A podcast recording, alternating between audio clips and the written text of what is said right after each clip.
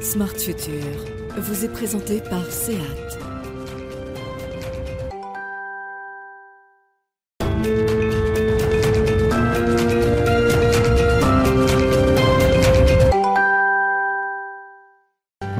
Bonjour, à toutes et à tous. Euh, heureux de vous retrouver pour un nouveau numéro de Smart Future, l'émission des euh, nouvelles mobilités. On va faire euh, briller les yeux des fans de vitesse et de course auto aujourd'hui, puisqu'on va découvrir comment la Formule 1, la Formule E et les 24 heures du Mans sont des laboratoires permettent à nos voitures d'être de plus en plus sûres et performantes. Et puis, dans la seconde partie de l'émission, on va rentrer en détail, découvrir plus en détail la Formule E, se demander si c'est le futur de la course automobile. Voilà pour les titres. Bienvenue dans ce Smart Future.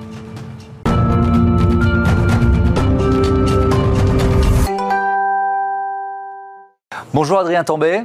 Bienvenue, heureux de vous rencontrer. Vous êtes pilote auto au sein du euh, team euh, Cupra EKS, champion du monde dans la catégorie euh, FIA ETCR. À vos côtés, Julien Bartet, bonjour, bienvenue. Bonjour. Vous êtes fondateur des médias Le Mag Sport Auto et le Mag Jeux High Tech. Ensemble, on va, on va parler, on va découvrir comment la, la, course automobile, la compétition est un laboratoire pour les modèles vendus dans le commerce, pour nos voitures, enfin en tout cas les miennes. Adrien Tambay, ce, ce championnat ETCR, peut-être que, que, je connaissais mal, c'est une compétition qui est réservé à quel type de, de voiture Alors, c'est le championnat du monde, la Coupe du monde des voitures de tourisme électriques. Donc, Ouais. euh, les voitures avec un, un toit, euh, contrairement à la Formule 1 qui sont des, des monoplaces. C'est des voitures qu'on qu'on peut, euh, qui, qui ressemblent aux voitures de, de tous les jours de, de- de Monsieur Tout le Monde, Ouais. même si, euh, bien sûr, ce sont des, des voitures de course.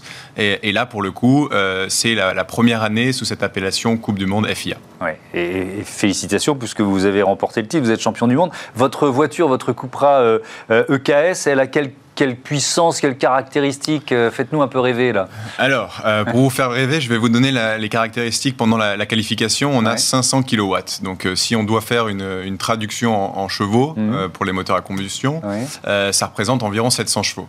Euh, donc, euh, voilà. Euh, Il y a de la puissance. Pas mal de puissance. Ensuite, on a des configurations différentes pour, pour la course, forcément, parce que qui dit électrique dit autonomie. Ouais. Donc, on, on- on roule un peu avec un peu moins de puissance pendant les courses, donc 300 kW, Mhm. un 450 chevaux environ, et puis on a une palette pour activer un power-up, un extra de, de puissance pour ajouter un peu de stratégie et d'excitation pendant les, les courses. Ça, c'est vous qui décidez du moment où vous l'activez ou c'est comme en F1, c'est-à-dire qu'il y a des zones DRS, etc. Contrairement à la F1, Ouais. je vois que vous connaissez bien, Mhm. euh, contrairement à la F1, on décide quand on veut pendant la course. On a Ok. 40 secondes euh, à- à- à- voilà, d'utilisation globale. On peut l'utiliser la en course voilà, Ah ouais, on peut faire, on peut faire quand même. 10 fois 4 secondes, Ouais. euh, comme on peut l'utiliser en deux fois. Euh, donc euh, voilà, c'est assez, euh, c'est assez intéressant d'un point de vue du pilote et pour le sport, Mhm. ça ajoute pas mal de pas mal de choses intéressantes. Alors, vo- votre Cupra EKS, c'est vraiment un modèle que je peux acheter moi euh, dans le commerce. Elle est totalement boostée. Euh, qu'est- Qu'est-ce qu'il y a de commun avec une voiture euh, de Monsieur Tout le Monde Alors, je pense que ce qu'il y a de commun, c'est plus la carrosserie, c'est-à-dire qu'on Ouais. peut s'identifier aux voitures de, de- de- de tous les jours. Mhm. Par contre, c'est vraiment une voiture qui a été développée pour ce championnat, une voiture de course avec un, vrai châssis tubulaire, etc. Ouais. Voilà, donc un peu loin de la voiture de tout le monde, mais comme vous l'avez dit, ça, ça reste une voiture qui sert de laboratoire euh, pour l'industrie automobile. Effectivement, et c'est ça qui est passionnant. Euh, Ju- Julien Bartet, est-ce qu'on peut dire que c'est vieux comme la voiture? C'est-à-dire, depuis que la voiture existe, on organise des compétitions et ces compétitions, elles servent à améliorer les voitures? Vous voyez, c'est une sorte de cercle vertueux. Qua- Quasiment, mais je dirais peut-être plus de nos jours, parce qu'on a plus de constructeurs qui s'engagent. On a comme beaucoup d'écuries privées. On a beaucoup plus de constructeurs qui, qui viennent, euh, bon, qui mettent de l'argent euh, dans ces catégories. Donc il faut qu'ils retrouvent aussi quelque chose qui s'y retrouve après au niveau du commerce, dans la voiture de Monsieur Tout le Monde, Mm. donc soit en termes de sécurité, d'économie d'énergie, euh, voilà. Oui, et puis c'est une façon d'être cohérent, euh, même en termes de, de- de marketing, d'image. C'est-à-dire que le, le- le- le- le budget qu'on investit, par exemple, dans une écurie de Formule 1, ça va servir l'image de, toute la marque et des différents modèles. La F1, par exemple, vous avez quelques exemples de, progrès euh, récents grâce aux innovations en F1 Bon, on a la récupération avec le freinage, l'énergie cinétique, Qui est stockée après dans les batteries. C'est une énergie qu'on peut redistribuer après dans le moteur pour avoir plus de, de puissance. Donc aujourd'hui, avec les technologies hybrides électriques dans les, dans les voitures de Monsieur Tout le Monde, bon, c'est forcément quelque chose qui est, qui est intéressant. Et puis de manière générale, euh, bah, de nos jours, la Formule 1, c'est trois moteurs pour une saison complète. Ça veut dire qu'il faut qu'ils fabriquent des moteurs plus économiques À une certaine époque, on pouvait user 3-4 moteurs dans un week-end. Mm. Là, il faut faire une saison complète avec 3 moteurs. Donc, du coup, ça leur fait travailler vraiment le côté fiabilité et puis tous les, tous les consommables qui vont avec aussi, hein, qui doivent être euh, étudiés en fonction de ça. Et forcément, ça se retrouve après sur les voitures de Monsieur Tout le Monde, du fait aussi des crises énergétiques et de.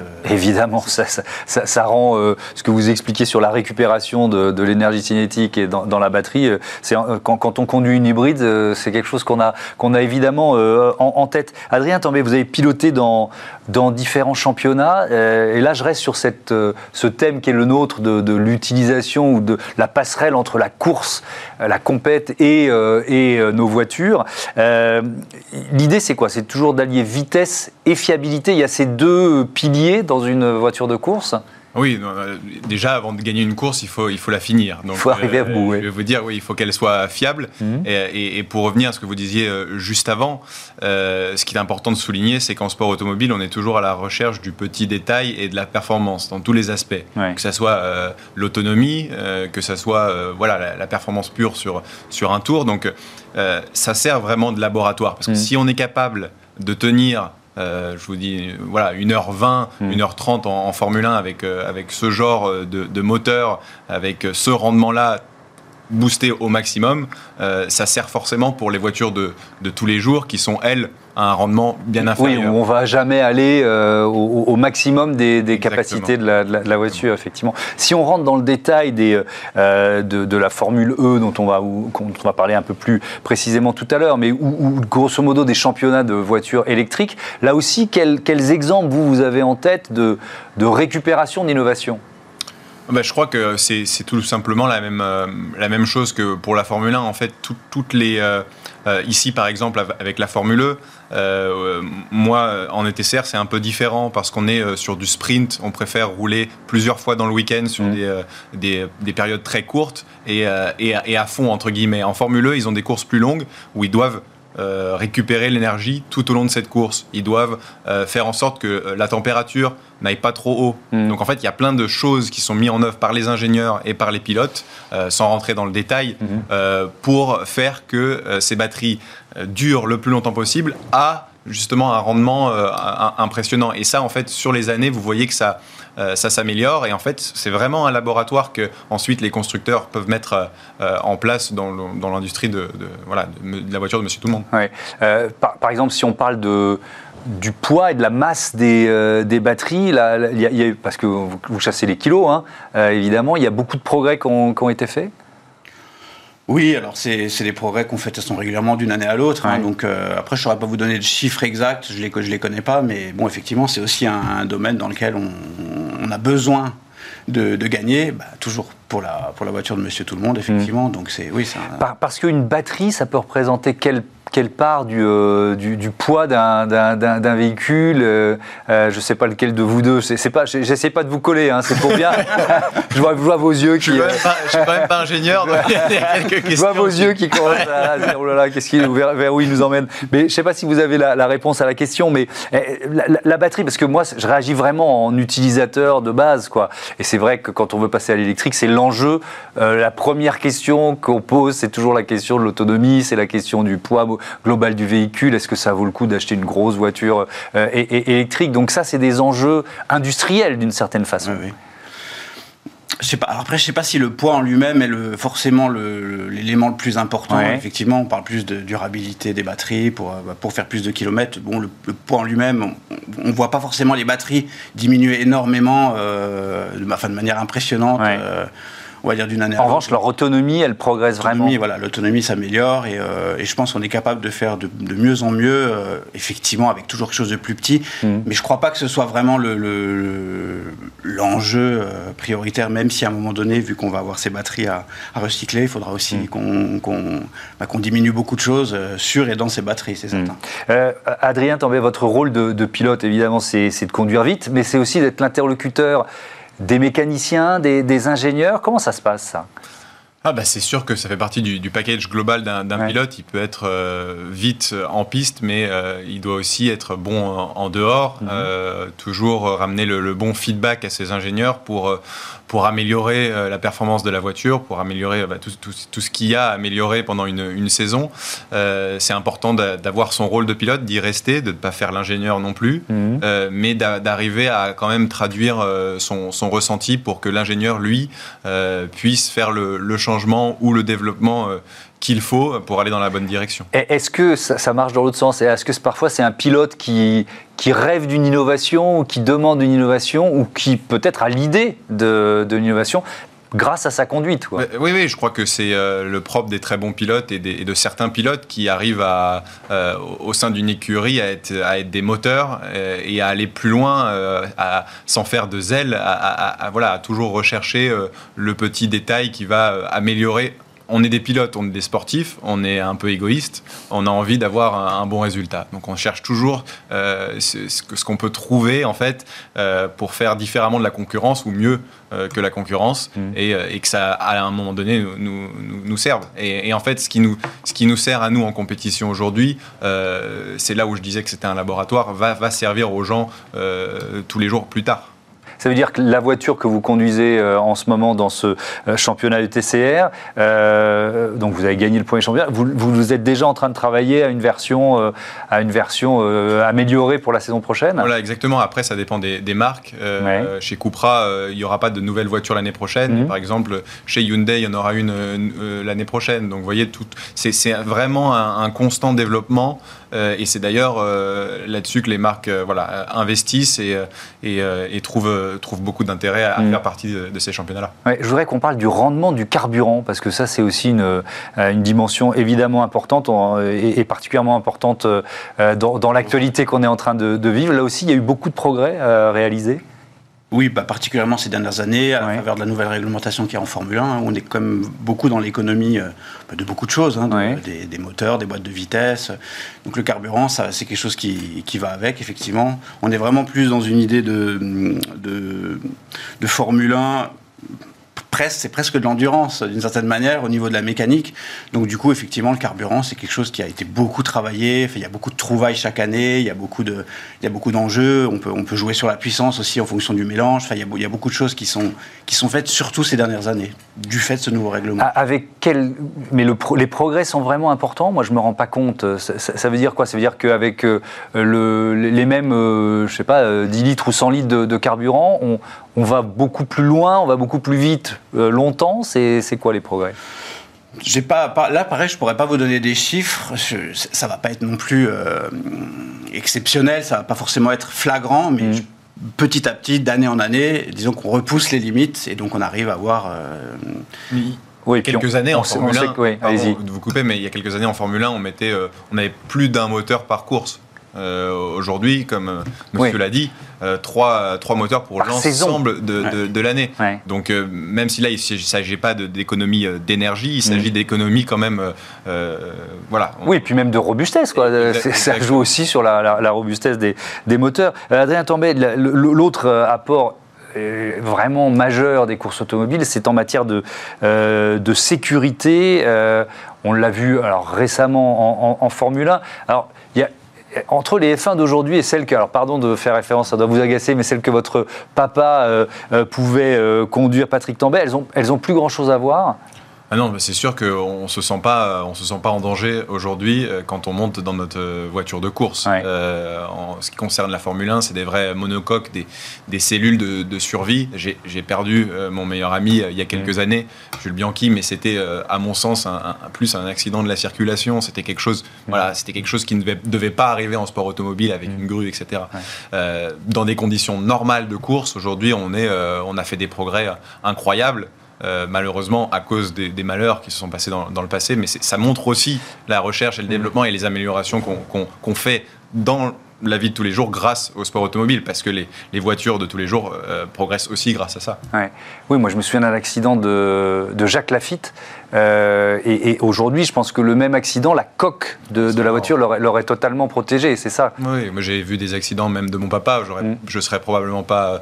Enfin, il a eu beaucoup de chance à l'é- à l'époque. Mm. euh, aujourd'hui, il aurait, il aurait rien eu du, du tout. Donc, c'est clair que c'est voilà, à aucun moment on se sent en danger. Quand je discutais, quand je discute avec mon papa, il perdait un, un ami par saison à l'époque. Ouais. C'était, c'était difficile quand même, et, et la, la part de danger était plus importante. Aujourd'hui, euh, et c'est d'ailleurs pour ça que c'est, c'est très compétitif aujourd'hui et que les, les écarts sont resserrés. Mm. Parce qu'en fait, dans le cerveau des, des jeunes pilotes, il n'y a plus cette part de danger. Tout le monde va prendre le risque euh, maximal. Ça va être juste sur du, sur du sportif et sur des détails Ouais. que la différence se fera. Euh, Julien Bartel, là, là aussi, euh, en matière de sécurité, euh, les, les- les innovations les plus importantes qu'on a pu euh, récupérer, importer dans les voitures de, vendues dans le commerce Ouais, Bon, on l'a vu avec Romain Grosjean il y a, il y a peu de temps, hein, Ouais. cette voiture qui s'est enflammée.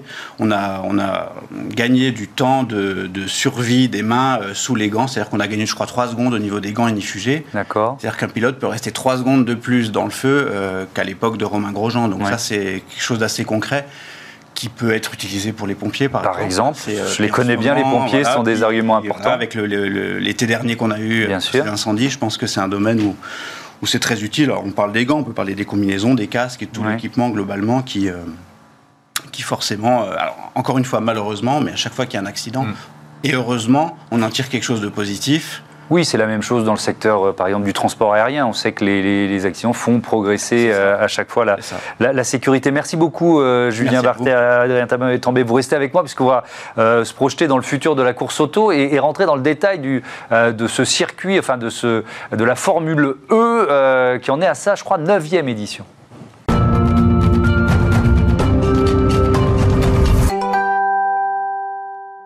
Avec nous euh, en duplex, en visioconférence, Frédéric Espinos, qui est directeur sportif de Formula E, euh, le premier championnat de monoplace électrique. Bienvenue, merci d'avoir accepté notre invitation. On est toujours avec euh, euh, Adrien Tambay, euh, évidemment. Euh, votre championnat, est-ce qu'on peut dire qu'il est arrivé à maturité aujourd'hui? Bonjour à tous, merci pour l'invitation. Euh, je pense pas que le championnat soit encore arrivé à maturité parce qu'on est encore très jeune.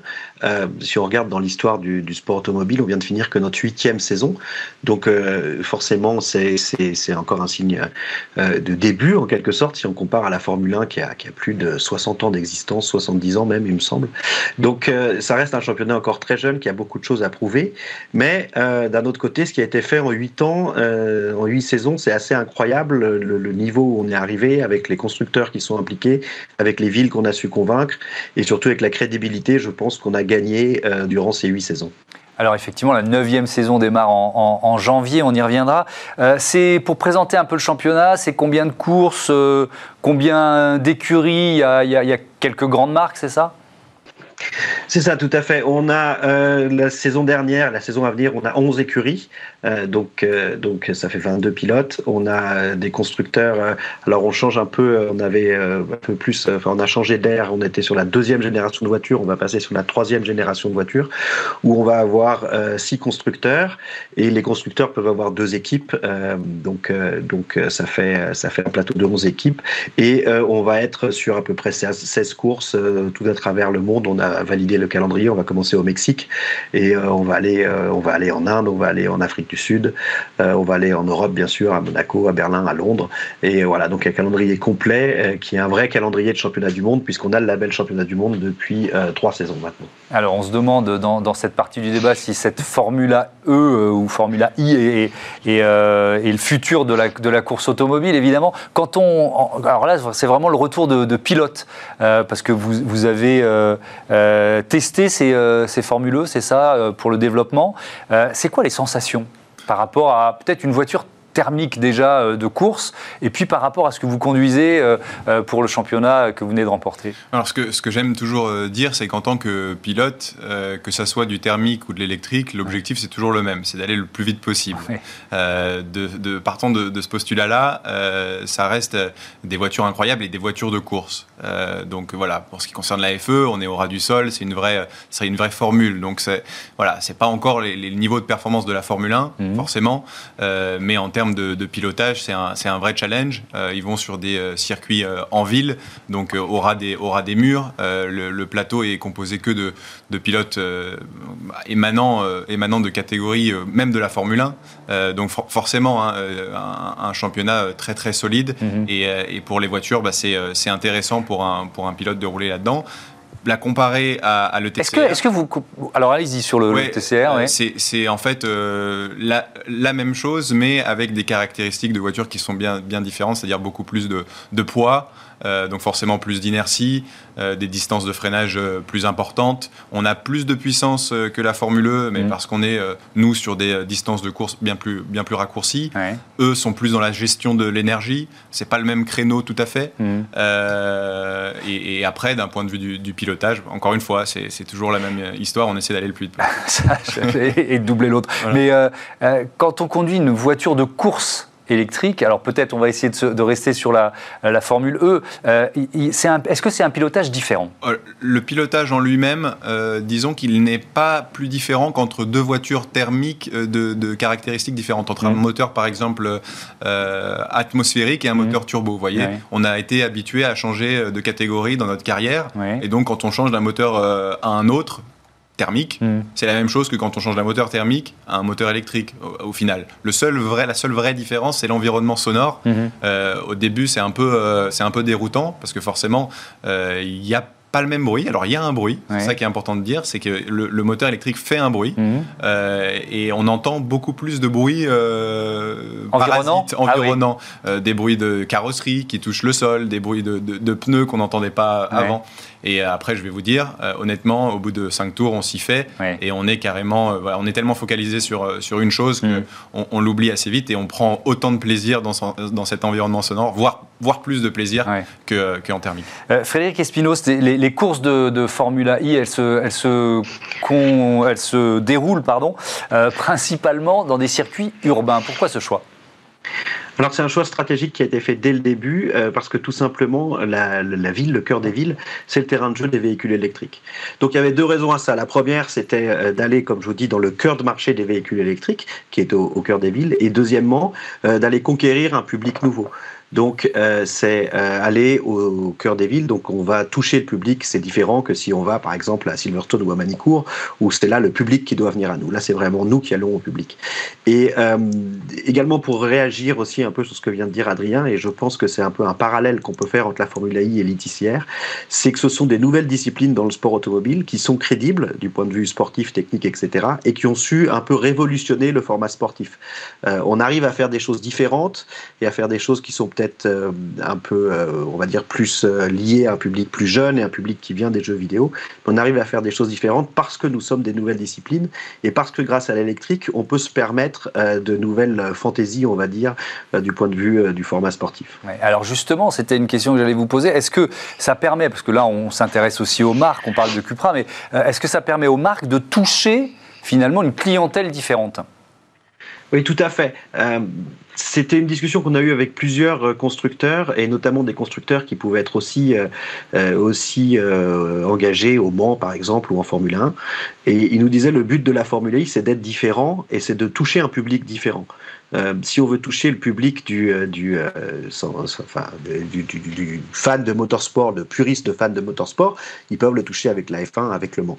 Avec la Formule I, justement, on va proposer quelque chose de différent à s'adresser à un public différent parce qu'aussi euh, à la base le, le, le, le potentiel acheteur de véhicules électriques est aussi quelqu'un de potentiellement différent. Donc voilà, c'est un tout et c'est proposer quelque chose de nouveau, euh, quelque chose comme je vous l'ai dit où il a fallu euh, prouver qu'on était qu'on était crédible et c'est ce qui a été fait et euh, tout ça ça a convaincu des constructeurs et des constructeurs qui, veulent apporter un message différent parce que la Formule 1 c'est c'est un sport mais c'est aussi un sport avec une raison on essaie de sensibiliser beaucoup aussi le, public, les spectateurs, à, tout le, débat écologique actuel qui est, quelque chose qui doit être au cœur de tous nos raisonnements. Oui, Adrien Tambay, ça c'est une dimension, les enjeux évidemment de pollution liés à nos déplacements. Quand on participe à un championnat de voitures électriques, c'est forcément un message qu'on porte aussi, qui peut sembler paradoxal à des fans de voitures qui, au contraire, ont été euh, élevés dans le culte du moteur le plus gros, le plus puissant et parfois le plus bruyant. Quoi. Oui, et puis surtout, comme vous l'avez dit, je viens d'une famille euh, où voilà, j'avais un papa qui faisait de la Formule 1 dans les années 80. Euh, on a quand même tourné en rond et brûlé de l'essence pendant quelques années. et c'est vrai que c'est quelque part se, racheter. Mm. Je fais partie de la première génération de pilotes témoins de cette transition écologique. Mm. Donc, en quelque sorte, je me dois aussi de, de montrer l'exemple. Je suis fier, je suis fier de ça. Euh, de montrer qu'on peut s'amuser, faire de la compétition du très haut niveau, mais avec de l'électrique en étant euh, euh, respectant de, l'environnement. Hmm. ça veut dire que, et là on va commencer à répondre à la question générale de cette partie, pour vous de toute façon la course automobile enfin, moi j'étais au mondial de l'auto pour Bismarck en début de semaine. Tous les constructeurs euh, proposent quasiment que des modèles électriques. Toutes les nouveautés sont des modèles électriques. Donc ça veut dire que la course auto, elle sera 100% électrique aussi? Alors ça, c'est une question, à mon sens, un peu plus, euh, un peu plus euh, touchy. Euh, je, pense que, sans faire l'apologie de l'électrique, je pense que certaines sources d'énergie vont, vont, devoir cohabiter et qu'il y aura une, une, certaine solution pour chaque, pour chaque condition, en fait. Et, et, je pense, ce qui est sûr, c'est que l'électrique sera une solution et doit être une solution dans, dans le futur pour, mm. pour la plupart des utilisations, par exemple en, ville. Là, il n'y a, pas de, de sujet. oui, on, on, peut après, on peut discuter effectivement de est-ce que le tout électrique c'est la bonne solution C'est euh, l'Europe qui l'a décidé et tout le monde y va. Bref, mais ça c'est un autre débat sur sur l'avenir de la de la formule euh, de la Formule 1 et de la Formule E. Frédéric Espinos, euh, vous vous positionnez pas en, en je me souviens de la petite chaîne qui monte. Vous savez, on disait ça en télévision, quoi. Voyez le, le, le, circuit qui monte et qui va manger le gros, quoi. Alors déjà, il faut recontextualiser. C'est vrai que quand on a commencé la Formule I, les véhicules électriques, il n'y en avait pas nulle part. Euh, je me souviens quand on faisait les premières courses, il fallait qu'on trouve absolument des véhicules électriques pour être les official cars autour, et c'était vraiment une galère. Aujourd'hui, des véhicules électriques, il y en a partout. Euh, mais pour euh, aller dans le sens de ce que vous disiez avant, on, ça fait longtemps qu'on n'utilise plus de chevaux pour se déplacer, mais il y a toujours des courses de chevaux. Donc euh, c'est pas parce que le, monde va à l'électrique, je pense qu'il faut mettre que de l'électrique partout. Le sport automobile, c'est aussi euh, c'est aussi un spectacle, faire rêver, et on peut faire rêver avec autre chose que l'électrique. Donc je suis pas un ayatollah euh, de l'électrique qui dit qu'il faut que de l'électrique. Je suis avant tout un fan de sport automobile. Euh, ensuite, euh, pour revenir à votre question, qu'est-ce que c'est l'avenir? Alors forcément, la Formule I, la Formule I monte en puissance. Il y a encore beaucoup de travail, notamment sur le point de vue médiatique, sur le point de vue retombé, à faire, et c'est ce qui est en train d'être fait. Donc on est loin, loin, loin de la Formule 1. Aujourd'hui, la Formule 1 est très forte et je crois qu'on a besoin d'une Formule 1 forte parce que globalement, quand la Formule 1 est forte, c'est tout le sport automobile qui, euh, qui en tire euh, bénéfice. Donc euh, aujourd'hui, on a le, besoin d'une Formule 1 forte. Et j'avais bien aimé une phrase de Toto Wolff, donc, qui est le patron de, de Mercedes, qui avait dit que la Formule 1 ne deviendra jamais la F1, mais peut-être que la F1 peut devenir la Formule 1. Donc voilà, ça c'est la phase à réfléchir. Alors je reste avec vous, euh, Frédéric Espinos, puisque la, nouvelle saison, là, ça redémarre en, janvier, je l'ai dit tout à l'heure, au Mexique. Ça se passe à Mexico City, forcément, dans la capitale?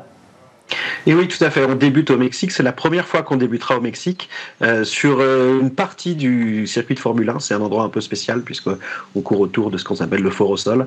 Et ensuite, on va aller en Arabie Saoudite, en Inde, en Afrique du Sud et voilà jusqu'à fin juillet à Londres c'est une dizaine, une dizaine d'événements, 11 euh, événements pour être précis, et 16 courses. Avec, vous l'avez évoqué rapidement, mais je voudrais bien vous entendre en détail. C'est quoi? C'est une nouvelle génération de voitures, donc ça veut dire que c'est un nouveau défi pour les constructeurs, c'est aussi ça? Tout à fait. C'est une nouvelle génération de voitures. Donc, on est à la troisième génération de voitures. On change en principe tous les tous les quatre ans, plus ou moins. Euh, donc, c'est une voiture euh, qui va être plus rapide, plus faite pour les pour les courses en ville. Une voiture un peu plus petite, plus compacte, euh, mais surtout une voiture avec une nouvelle batterie. Et les constructeurs vont devoir travailler sur des sur des nouveaux euh, propulseurs électriques qui qui, qui, vont permettre d'aller plus vite, de gagner en performance. Et euh, justement, c'est une voiture qui va être aussi un peu révolutionnaire, puisqu'avec un moteur à l'avant, et ce moteur à l'avant permettra de régénérer de l'énergie. Donc vous savez, tout ce qui est, dès qu'on est au freinage, etc., on recrée de l'énergie pour redonner dans la batterie, ce qui a permis de mettre une voiture, beaucoup, une batterie pardon, beaucoup plus petite, et donc d'avoir une voiture beaucoup plus légère et beaucoup plus performante. Et ben voilà, on, boucle la boucle, hein, comme dans un circuit, puisqu'on revient à, la thématique de l'innovation et des applications des innovations de la course automobile euh, dans nos voitures de euh, consommateurs et, de conducteurs de base. Merci à tous les deux d'avoir participé à, cette émission. À bientôt sur euh, Bismart. Je voudrais vous remercier, vous, de votre fidélité d'abord, et puis ensuite Caroline Ricross qui produit et programme cette émission, Alexandre Larochelle au son, Alice Pitavi à la réalisation. Salut à tous. Smart Future vous a été présenté par SEAT.